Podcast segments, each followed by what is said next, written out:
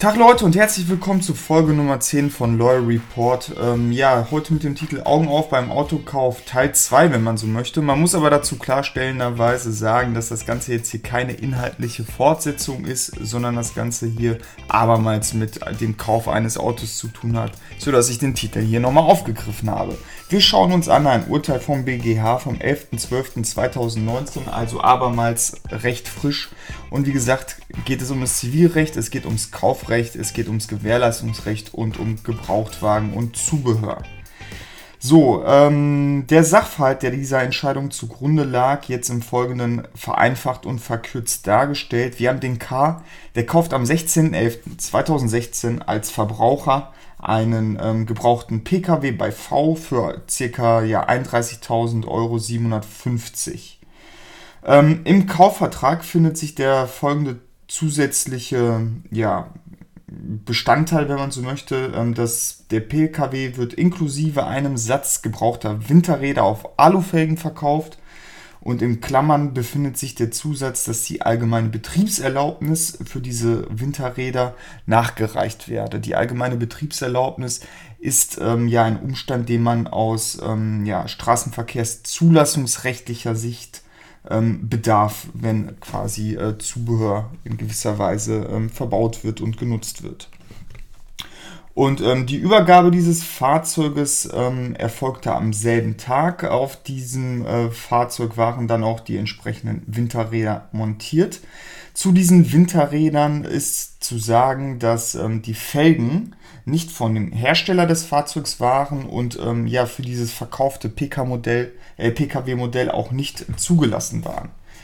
Aufgrund dessen, ganz vereinfacht und verkürzt, möchte der K deshalb vom Kaufvertrag zurücktreten und fordert den B auf, ihm den Kaufpreis gegen Rückgabe des Autos zurückzuzahlen, natürlich unter Berücksichtigung etwaig gezogener Nutzungen. Ferner macht der K noch andere Folgeansprüche geltend, die aber im Wesentlichen von der Wirksamkeit dieses Rücktritts abhängen.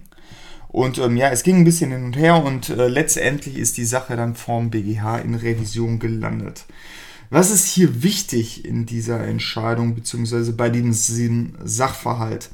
Die Kernfrage ist letztlich, ob K nach 437 Nummer 2 in Verbindung mit 326 Absatz 5 BGB vom Vertrag zurücktreten konnte und somit einen entsprechenden Rückgewehranspruch nach 346 Absatz 1 BGB hat. Das war nämlich quasi ja die Grundlage, mit der sich das Berufungsgericht im Wesentlichen auseinandergesetzt hat. So, hier wären diverse Problemfragen relevant. Einerseits nämlich, ob das Fehlen der allgemeinen Betriebserlaubnis für die Felgen schon ähm, ja als Mangel des Fahrzeugs zu klassifizieren ist. Falls dies der Fall ist, ähm, ja, setzt 326 Absatz 5 voraus, dass beide Arten der Nacherfüllung natürlich unmöglich sind, also die Nachlieferung und die Nachbesserung. Und wenn dies nicht der Fall ist, ja, dann bleibt es nämlich nach allgemeinen Grundsätzen, nämlich 323 BGB, dabei, dass für den Rücktritt jedenfalls das äh, Setzen einer erfolglos verstrichenen Frist notwendig ist. Und ähm, ja, das ist nicht uninteressant, da das Berufungsgericht insoweit keinerlei Feststellungen getätigt hat.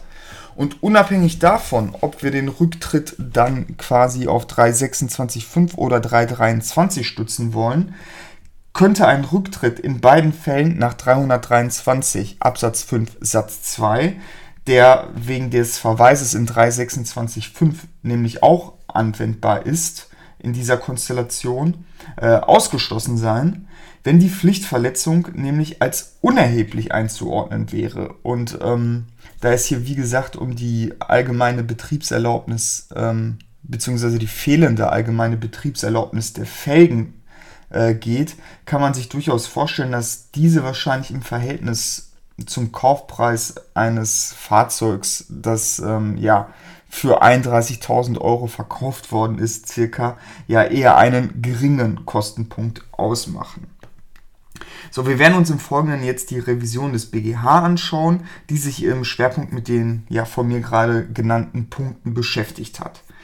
Äh, dabei solltet ihr unbedingt das Schema aufschlagen, das ich euch abermals auf Instagram äh, hochgeladen habe. So könnt ihr die Ausführungen ja wahrscheinlich besser verfolgen und sie auch entsprechend verorten, was insbesondere sehr, sehr wichtig ist für die etwaige Prüfung eines ähnlich gelagerten Falles.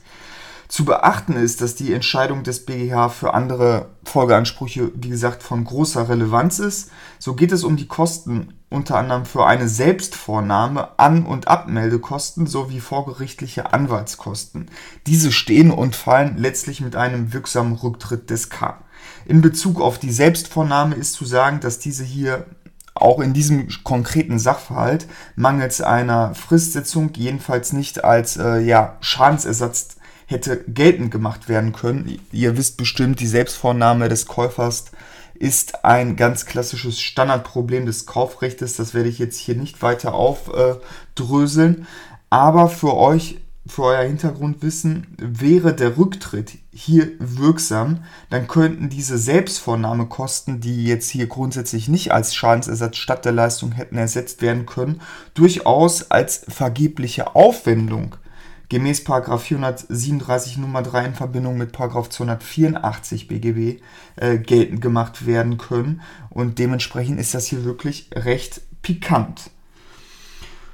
So, also wie gesagt, die Frage, ob K jetzt gemäß 437 Nummer 2 in Verbindung mit 326 Absatz 5 zurücktreten kann, wie vom Berufungsgericht ursprünglich geprüft, ist jetzt hier entscheidender Gegenstand der Revision des BGH gewesen. So, und jetzt schauen wir uns die Entscheidung des BGH ein bisschen genauer an. Wie gesagt, wir erinnern uns, der K, der möchte hier in erster Linie Rückzahlung seines Kaufpreises. Und dieser Rückzahlungsanspruch könnte sich ergeben aus 346 Absatz 1 BGB in Verbindung mit 437 Nummer 2 und 326 Absatz 5 BGB. So hat es zumindest das Berufungsgericht geprüft.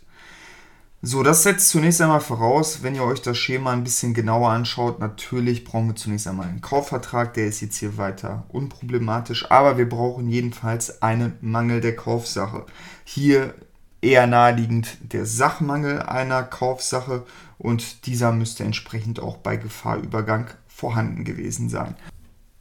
Und so hat sich der BGH jetzt zunächst einmal Gedanken gemacht, ob wir einen solchen Sachmangel bei Gefahrübergang haben.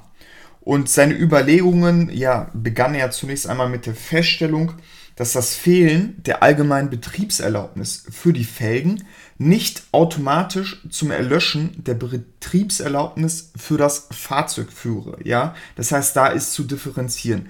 Das Ganze hängt nämlich von straßenverkehrszulassungsrechtlichen Umständen ab. Die genauen Details erspare ich euch an dieser Stelle mal. Jedenfalls wäre für das Erlöschen der Betriebserlaubnis des Fahrzeuges ja das Erfüllen weiterer Anforderungen notwendig gewesen. Und ob diese vorliegen, wurde durch das Berufungsgericht jedenfalls nicht festgestellt, sodass ähm, ja ein etwaiges Erlöschen der Betriebserlaubnis des Fahrzeuges selbst mangels, mangels entsprechender Feststellungen jedenfalls keinen Mangel begründen kann. So, so viel dazu. Das Berufungsgericht selber hat den Mangel vielmehr über 434 Absatz 1 Satz 2 Nummer 2 begründet, sprich die Eignung für die gewöhnliche Verwendung und die erwartbare Beschaffenheit der Kaufsache. Und zwar argumentiert das, äh, argumentierte das Berufungsgericht dabei wie folgt. Der Käufer, der habe ja gewissermaßen eine objektive Erwartung, dass das Fahrzeug selbst und alle ein- und ausgebauten Teile über eine entsprechende Betriebserlaubnis verfügen. So, das war die Auffassung des Berufungsgerichtes, aber davon ließ sich der BGH nicht so richtig überzeugen, denn er meint, die Erwartung des Käufers beschränkt sich in der Regel darauf, dass das Fahrzeug selbst über eine allgemeine Betriebserlaubnis verfügt und im Straßenverkehr genutzt werden kann.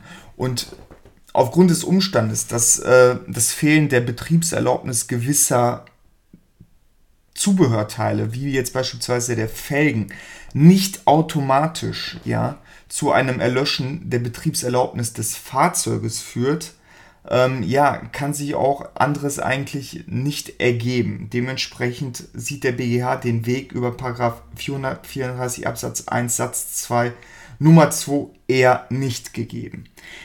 Ähm, das führt aber nicht dazu, dass der BGH jetzt hier vorliegend keinen Mangel der Kaufsache bei Gefahrübergang annimmt, sondern er begründet den letztlich über einen anderen Weg, nämlich vielmehr direkt über 434 Absatz 1 Satz 1, nämlich der Beschaffenheitsvereinbarung. Ähm, wie gesagt, den Felgen fehlt hier im Ergebnis letztlich einfach schlicht und ergreifend, wenn man so will, die vereinbarte Beschaffenheit und damit fehlt auch dem Fahrzeug selber die vereinbarte Beschaffenheit. Denn die von mir eingangs erwähnte Zusatzvereinbarung lasse nach Auffassung des BGH nämlich eindeutig erkennen, dass der Verkäufer für das Vorhandensein der allgemeinen Betriebserlaubnis der Felgen einstehen möchte dass diese Vereinbarung sich nicht auf das Fahrzeug selbst bezieht, sondern auf die Felgen, ist für den BGH in diesem Zusammenhang vollkommen unerheblich, da die Felgen je nach der vorliegenden Vereinbarungen jedenfalls expliziter Teil ja, dieses Kaufvertrages geworden sind. Dementsprechend ist das Ganze auch als ja, im Rahmen der Beschaffenheitsvereinbarung als vereinbart anzusehen. Damit ähm, ist ein Mangel im Fehlen der vereinbarten Beschaffenheit der Felgen letztlich begründet worden, das wiederum zu einem Mangel der Kaufsache insgesamt führt. So viel dazu. Also wir haben jetzt letztlich nach Auffassung des BGH jedenfalls einen Mangel der Kaufsache. Die nächste Frage, mit der sich der BGH auseinandergesetzt hat, ist, ob die Fristsetzung gemäß 326 Absatz 5 entbehrlich ist. Das setzt nämlich voraus, dass die Nacherfüllung unmöglich ist. Man muss hier sagen, das Berufungsgericht hatte das angenommen. Es ist nämlich zu dem Ergebnis gekommen, dass die Nachbesserung durch eine nachträgliche Vorlage der allgemeinen Betriebserlaubnis für die Felgen bereits objektiv unmöglich sei. Und ähm, ja, was soll ich sagen, diese Darstellung, beziehungsweise diese kurze und vielleicht ein bisschen zu kurz gedachte Darstellung ist nach Auffassung des Bundesgerichtshofes rechtsfehlerhaft. Und das ist wirklich von entscheidender Bedeutung, denn ob der KDMB eine Frist gesetzt hat, ja, die quasi, ähm, ja, hätten wir eine Fristsetzung, käme es vielleicht gar nicht darauf an, ob das Ganze jetzt hier unmöglich ist oder nicht, da wir jedenfalls die Voraussetzungen des 323 erfüllt hätten.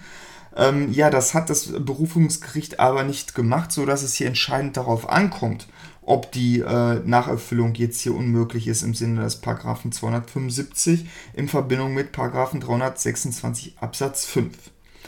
Ähm, der BGH wies in diesem Zusammenhang in klarstellender Weise darauf hin, dass 326 Absatz 5 voraussetzt, dass beide Arten der Nacherfüllung unmöglich sein müssen. Und das Berufungsgericht hat, wie gesagt, im Schwerpunkt jetzt hiermit argumentiert, dass die Nacherfüllung in Form der Nachbesserung objektiv unmöglich ist, hat aber letztlich sich nicht wirklich zur Nacherfüllung in Form der Nachlieferung ausgelassen. Und hier setzt der BGH an und bestätigt quasi im Zusammenhang dazu seine bisherige Rechtsprechung zur Nachlieferung bei der Stückschuld. Die kann nämlich durchaus in Betracht kommen, wenn die Kaufsache nach dem erkennbaren Parteiwillen durch eine gleichartige und gleichwertige Sache ersetzt werden kann.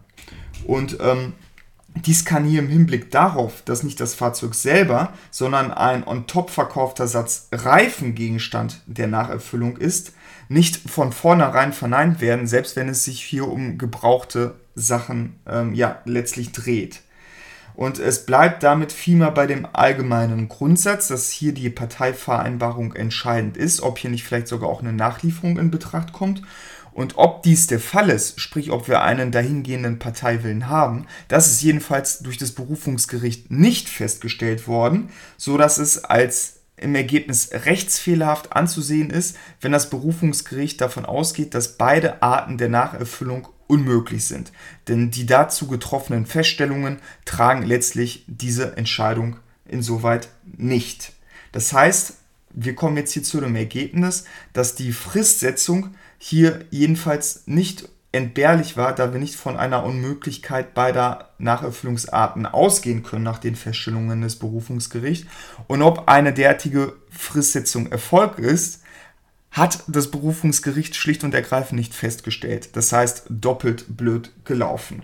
So, aber unabhängig davon, ob jetzt hier eine Fristsetzung erforderlich war oder nicht, könnte der Rücktritt nach 323 äh, Absatz 5 Satz 2 ausgeschlossen sein. Und es gilt sowohl für den Fall, dass eine Fristsetzung erforderlich ist nach 323 und auch für den Fall, dass eine Fristsetzung wegen Unmöglichkeit der Nacherfüllung nach 326 Absatz 5 äh, nicht erforderlich ist. Denn 323 Absatz 5 Satz 2 findet auf beide Fälle Anwendung, wie sich aus dem Verweis in 326 Absatz 5 ergibt. So, und der Ausschluss des Rücktritts wäre dann gegeben, wenn die Pflichtverletzung des Verkäufers lediglich unerheblich ist. Und ob eine Pflichtverletzung erheblich ist oder nicht, beurteilt sich nach ja mittlerweile wirklich schon gefestigter Rechtsprechung und wohl auch gefestigter Literaturmeinung danach, ob im Einzelfall eine Interessenabwägung der widerstreitenden Interessen auf Käufer- und Verkäuferseite zu dem Ergebnis kommt, dass ein erheblicher Mangel bzw. eine erhebliche Pflichtverletzung gegeben ist. Dabei wird differenziert danach, ob der Mangel behebbar ist oder unbehebbar. Im Falle eines behebbaren Mangels ist es in der Regel dann als erheblich anzusehen, wenn die Mängelbeseitigungskosten im Verhältnis zu Kaufpreis bereits quasi 5% betragen. Im Falle unbehebbarer Mängel wird im Wesentlichen auf das Maß der etwaig bestehenden Funktionsbeeinträchtigung abgestellt. Und ähm, ja, das Berufungsgericht ist hier davon ausgegangen, dass der Rücktritt wegen der Unerheblichkeit der Pflichtverletzung ausgeschlossen sei. Sprich, die sind jedenfalls zu dem Ergebnis gekommen, dass äh, ein Rücktritt für den Verkäufer nicht in Betracht kommt. Und dies haben sie letztlich im Wesentlichen damit begründet, dass es mit recht geringem finanziellen Aufwand möglich sei, das Fahrzeug mit entsprechenden Felgen auszustatten, die einerseits über eine allgemeine Betriebserlaubnis verfügen und ähm, ja optisch auch den ja ehemals vereinbarten teilweise oder überwiegend entsprechen würden. Dementsprechend würde man nach Auffassung des Berufungsgerichtes einen etwaigen Rücktritt an der fehlenden Erheblichkeit der Pflichtverletzung scheitern lassen müssen.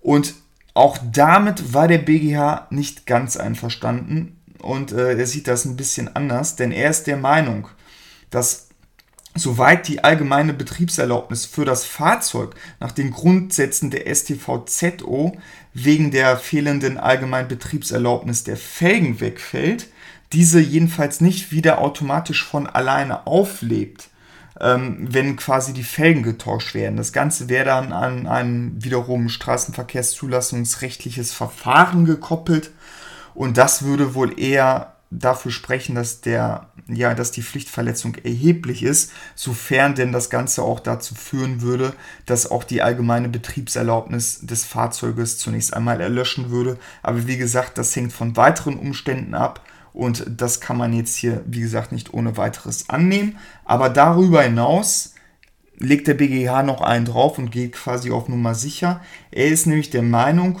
und das auch in gefestigter Rechtsprechung mittlerweile, dass das Abweichen von einer Beschaffenheitsvereinbarung, sprich wenn die Parteien explizit eine Beschaffenheitsvereinbarung getroffen haben, jedenfalls Indizwirkung hat im Hinblick auf eine Erheblichkeit im Sinne des Paragraphen 323 Absatz 5 Satz 2. Und wir erinnern uns, nach Auffassung des BGH ist das Vorliegen der allgemeinen Betriebserlaubnis der Felgen als vereinbarte Beschaffenheit im Sinne des Paragraphen 434 Absatz 1 BGB anzusehen. Und dementsprechend haben wir schon mal die Erheblichkeit der Pflichtverletzung hier indiziert. Im weiteren Verlauf äh, machte der BGH noch einen kleinen Schlenker. Dies hing nämlich damit zusammen, dass die Revisionsbegründung des Klägers ähm, ja argumentierte im Zusammenhang mit der Erheblichkeit der Pflichtverletzung, dass dem Verkäufer in Bezug auf das Fehlen der allgemeinen Betriebserlaubnis der Felgen jedenfalls grob fahrlässiges Handeln vorgeworfen werden könne und dies dann letztlich auch zu einer Erheblichkeit der Pflichtverletzung führen würde. Die Revisionsbegründung hat quasi versucht, an die ja, ähm, Rechtsprechung des BGH im Falle von Arklist äh, anzuknüpfen, denn diese wird regelmäßig bei der Erheblichkeit ähm, der Pflichtverletzung im Zusammenhang mit Paragraphen 323 Absatz 5 Satz 2 BGB berücksichtigt. Ähm, hier muss man sagen, hat der BGH recht schnell Riegel vorgeschoben. Er stellte nämlich klar, dass das eine, ja, quasi, dass diese Rechtsprechung im Zusammenhang mit der Arglist auf die äh, der Arglist äh, ja immanente oder der Arglist immanenten besonderen Unwertgehalt beschränkt ist und somit gerade nicht ohne weiteres auf einen geringeren ja, Verschuldensgrad übertragbar sei. Das heißt, ähm, wenn der BGH bei der Arglist von einer erheblichen Pflichtverletzung spricht, dann liegt es einzig und allein daran, dass äh, die Arglist, wie an verschiedenen Stellen gerade im Zivilrecht deutlich wird, als besonders verwerfliches Verhalten äh, einzustufen ist, das aber nochmal deutlich schwerwiegender ist als grobe Fahrlässigkeit. Und dementsprechend sind diese Wertungen auf die grobe Fahrlässigkeit nicht ohne weiteres übertragbar und daher bei der Berücksichtigung oder Bewertung, ob eine erhebliche Pflichtverletzung vorliegt, jedenfalls nicht zu berücksichtigen. So, wir haben uns jetzt also angeschaut, ob in dem Umstand, dass die mitverkauften Felgen nicht über die äh, ja, versprochene oder vereinbarte allgemeine Betriebserlaubnis verfügen, ein Mangel der Kaufsache liegt, also spricht ein Mangel des Fahrzeugs selbst. Dies haben wir nach meiner Meinung nach überzeugenderweise bejaht, denn letztlich ist, steht das mitverkaufte Zubehör meiner Meinung nach in einem so engen Zusammenhang mit der eigentlichen Kaufsache, dass äh, ja dies durchaus vertretbar erscheint, einen Mangel der Kaufsache selbst auch anzunehmen. Dann haben wir uns darüber Gedanken gemacht, ob die Nacherfüllung unmöglich ist. Und wir haben uns ganz genau angeschaut, dass für diese Beurteilung dieser Frage natürlich beide Formen der Nacherfüllung zu berücksichtigen sind und wir uns nicht damit begnügen können, so wie das Berufungsgericht es gemacht hat, äh, lediglich jetzt hier auf die Unmöglichkeit der Nachbesserung abzustellen, sondern wir müssen uns auch gerade bei der Stückschuld immer wieder die Möglichkeit der Nachlieferung einmal genau anschauen, die jetzt nicht per se ausgeschlossen ist. Und dann haben wir uns im letzten Schritt angeschaut, ob wir denn jetzt hier von einer erheblichen Pflichtverletzung ausgehen können, so dass ein ja, Ausschluss des Rücktrittsrechts jedenfalls nicht gegenständlich oder möglich wäre. Und ähm, ja, nach Auffassung des BGH spricht zumindest einiges dafür, da jetzt hier explizit von einer getroffenen Beschaffenheitsvereinbarung abgewichen worden ist. Und dies hat in der Regel Indizwirkung im Hinblick auf eine erhebliche Pflichtverletzung. So, das Ganze sollte jetzt hier gewesen sein. Wir nehmen mit, dass der BEH jetzt hier an diversen Stellen mit den Ausführungen des Berufungsgerichts aus nachvollziehbaren Gründen meiner Meinung nach nicht ganz zufrieden war und die Sache daher zurückverwiesen hat, damit dieses Berufungsgericht die notwendigen Feststellungen treffen werden kann. Unter Berücksichtigung der Ausführungen des BGH bleibt entscheidend, ob das Berufungsgericht den Rücktritt wird als wirksam betrachten, da damit letztlich alle Ansprüche des K stehen und fallen werden. Es bleibt also schon gewissermaßen in dieser Entscheidung spannend. Äh, wer das Ganze nochmal aufbereitet nachlesen möchte, dem kann ich die JA 2020 paar, äh, Seiten 465 folgende wärmstens empfehlen. Ja, neben der Lektüre des Urteils selbst hat mir diese Besprechung bei der Vorbereitung dieser Folge wirklich sehr geholfen, so dass äh, ja uneingeschränkte Empfehlung meinerseits in diesem Zusammenhang. Und ähm, ja, ich kann nur sagen, das Ganze ähm, bietet sich durchaus an, auch als Gegenstand einer Examensklausur dem einen oder anderen vielleicht zu begegnen. Insbesondere, ich habe das Ganze jetzt hier ein bisschen vereinfacht und verkürzt dargestellt. Wie gesagt, es gab hier auch nochmal eine Selbstvornahme des Käufers. Und ähm, ja, darüber hat man sich auch gewissermaßen gestritten. Das habe ich euch jetzt hier ein bisschen nur verkürzt dargestellt. Also wie gesagt, ich kann euch das Ganze nur empfehlen, nochmal in Ruhe nachzulesen. Das soll es gewesen sein. Ich bedanke mich für eure Aufmerksamkeit und sage bis bald, euer Micha.